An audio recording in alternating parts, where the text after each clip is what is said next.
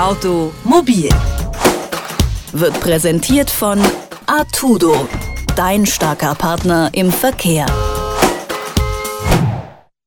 Emissionsfrei Autofahren trotz Verbrennungsmotor? Das klingt fantastisch, ist derzeit aber wohl eher noch Wunschdenken. Denn Stickoxide verschlechtern die Luftqualität massiv, Feinstaub belastet vor allem die Bürger in Großstädten. Ganz so abwegig ist die Idee dennoch nicht. Schon länger arbeiten Forscher nämlich an sogenannten E-Fuels, also synthetischen Kraftstoffen. Sie sind in ihrer Beschaffenheit dem Diesel sehr ähnlich, verursachen jedoch keine Emissionen. Wie das funktionieren soll und warum wir nicht alle längst mit E-Fuels fahren, das erklärt uns Dr. Martin Hertel vom Lehrstuhl für Verbrennungskraftmaschinen der Technischen Universität München. Schönen guten Tag. Guten Tag. Synthetische Kraftstoffe bestehen ja aus Wasserstoff und CO2. Wie genau muss man sich denn da die Herstellung eigentlich vorstellen? Zur Herstellung wird zum einen regenerative elektrische Energie verwendet, mit deren Hilfe dann Wasser elektrolysiert wird, sodass Wasserstoff entsteht. Und dieser kann zusammen mit CO2 umgesetzt werden zu flüssigen Kraftstoffen, die dann eine hohe Energiedichte haben und Mobilität ermöglichen. Hm. Und warum sind diese E-Fuels dann nahezu emissionsfrei? Das ist eigentlich grundsätzlich mal noch kein direkter Zusammenhang. Hm. Ähm, Im Grunde ist es durchaus auch möglich, mit diesem Synthesegas, was ich angesprochen habe, ganz konventionelle Kraftstoffe zu erzeugen. Künstliches Benzin, künstlichen Diesel. Es gibt allerdings auch die Möglichkeit, da man ja jetzt völlig frei ist in der Auswahl, welche Moleküle hergestellt werden sollen, gibt es also die Möglichkeit, gezielt Moleküle herzustellen, die wenig Schadstoffemissionen produzieren und die auf die Bedürfnisse der Verbrennungsmotoren viel besser angepasst sind, als das die fossilen Kraftstoffe sind. Da Sie gerade sagen, es ähnelt eben den fossilen Kraftstoffen auch in seiner Beschaffenheit, äh, könnten denn dann heutige Motoren nicht schon mit E-Fuels fahren? Im Prinzip werden solche Kraftstoffe auch schon verwendet, zumindest solche, die chemisch denen ähnlich sind, die aus Strom hergestellt werden könnten. Synthetische Kraftstoffe werden ja, wie ich gesagt habe, auf der Basis von Synthesegas hergestellt. Und dieses Synthesegas kann auch aus fossilen Quellen gewonnen werden.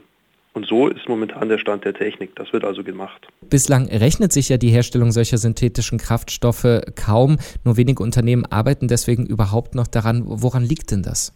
Nun ist es so, dass die Herstellung der konventionellen Kraftstoffe über die synthetische Schiene sehr aufwendige Prozess- und Anlagentechnik erfordert und noch sehr teuer ist. Wir verfolgen daher den Ansatz, andere Moleküle herzustellen, die also chemisch nicht dem konventionellen Kraftstoff ähneln.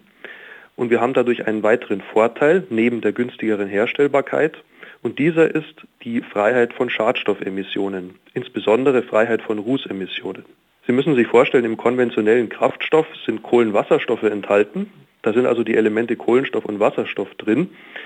Äh, und in den Kraftstoffen, die wir untersuchen, befindet sich auch Sauerstoff. Das sind also sogenannte Oxygenate.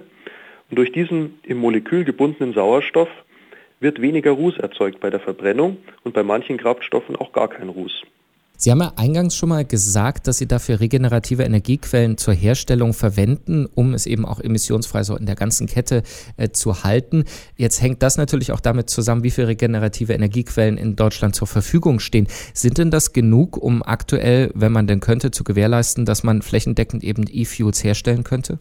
Da haben Sie vollkommen recht, da besteht großer Nachholbedarf. Natürlich muss die Verfügbarkeit von regenerativer elektrischer Energie erstmal gegeben sein, um in größerem Stil auch die mobilen Anwendungen damit zu versorgen. Jetzt ist es aber so, dass die von mir angesprochenen Kraftstoffe und allgemein die synthetischen Kraftstoffe auch auf Basis fossiler Rohstoffe hergestellt werden können. Und damit haben wir eine Möglichkeit, eine Brücke zu schaffen kann also mit den heutigen Ressourcen die Kraftstoffe von morgen herstellen und kann sie dann morgen mit Hilfe von regenerativem Strom produzieren. Das wäre so eine schöne Zweischrittlogik. Jetzt ist natürlich Geld auch immer da im Einsatz und ist begrenzt. Müsste der Staat dann also erst in die Herstellung aus fossilen Stoffen jetzt investieren oder eben doch längerfristig plant schon in die Energiequellen für die Stoffe von morgen? Ja, im Grunde sprechen Sie da ein Henne-Ei-Problem an. Es handelt sich eben um neue Kraftstoffe, wo auch die Anwendungen noch nicht auf einem Stand sind, wo wir heute schon damit fahren können. Auch da sind noch Entwicklungsarbeiten notwendig auf der Seite der Motoren. Das heißt, man muss diesen Kreislauf durchbrechen. Momentan sind natürlich diese Kraftstoffe noch teurer als ein konventioneller Diesel oder ein konventionelles Benzin. Aber das äh, ist natürlich auch ein Effekt der Skalen. Das heißt, wenn die Nachfrage da steigt, werden auch die Preise sinken. Und es ist natürlich trotzdem so, wenn wir erneuerbare elektrische Energie wollen, wird es sicherlich bedeuten, dass das auch teurer werden wird. Weil Sie gerade von der Anwendungsseite sprachen, ähm, was ja auch für viele Autofahrer durchaus wichtig ist, neben dem Umweltschutz, sind denn diese Kraftstoffe auch genauso leistungsfähig wie herkömmliche? Das kann man klar mit Ja beantworten. Ja, sowohl die konventionellen Kraftstoffe, die auf synthetischem Weg hergestellt werden, als auch die alternativen Kraftstoffe führen im Motor zur selben Leistungsausbeute. Es ist allerdings ein modifizierter Motor notwendig. Inwie, inwieweit muss der modifiziert sein? Ähm, es ist so, dass der Energiegehalt von solchen Oxygenaten etwas geringer ist. Das heißt, dass man etwa um den Faktor 1,7 mehr Volumen an Kraftstoff mitführen muss. Und aus diesem Grund muss auch mehr eingespritzt werden in den Motor, um dieselbe Energie sozusagen der Verbrennung zuzuführen. Und dafür müssen zum Beispiel die Einspritzdüsen ausgelegt sein. Und dann kann es noch dazu kommen, dass der Kraftstoff sich gegenüber Dichtungen etwas anders verhält, als wir das bisher gewohnt sind und dass man daher andere Materialien benutzen muss. Das führt dazu, dass ich also einen solchen Kraftstoff nicht einfach in ein bestehendes Fahrzeug reingeben könnte, sondern da müssen dann Modifikationen am Einspritzsystem und an den Dichtungskomponenten vorgenommen werden. Also großes Potenzial da bei den E-Fuels, andererseits viele Probleme, die wir jetzt angesprochen haben. Glauben Sie bei dem jetzigen Stand der Entwicklung und so wie Sie auch in die Zukunft gucken, äh, dass E-Fuels in Zukunft eine wirkliche Alternative zu zum Beispiel der Elektromobilität darstellen könnten? Oder soll sie das vielleicht auch gar nicht und sie nur ergänzen?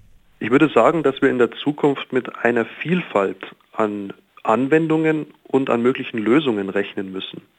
Jetzt können Sie natürlich in vielen Anwendungsgebieten Elektromobilität im Sinne batterieelektrischer Fahrzeuge verwenden, wenn zum Beispiel die Anforderungen an die Reichweite oder die Anforderungen an die Zuladung das erlauben.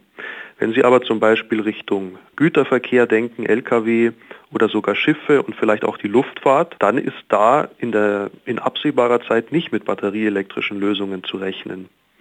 Und gerade für solche Anwendungen braucht man dann weiterhin einen flüssigen Kraftstoff, den man leicht transportieren kann, der eine hohe Energiedichte hat und der natürlich auch den Vorteil hat, lokal emissionsfrei zu verbrennen. Das heißt, dass bei der Verbrennung im Verbrennungsmotor eben keine Schadstoffe freigesetzt werden. Sogenannte E-Fuels könnten eine Alternative zu herkömmlichen Kraftstoffen wie Diesel und Benzin bieten.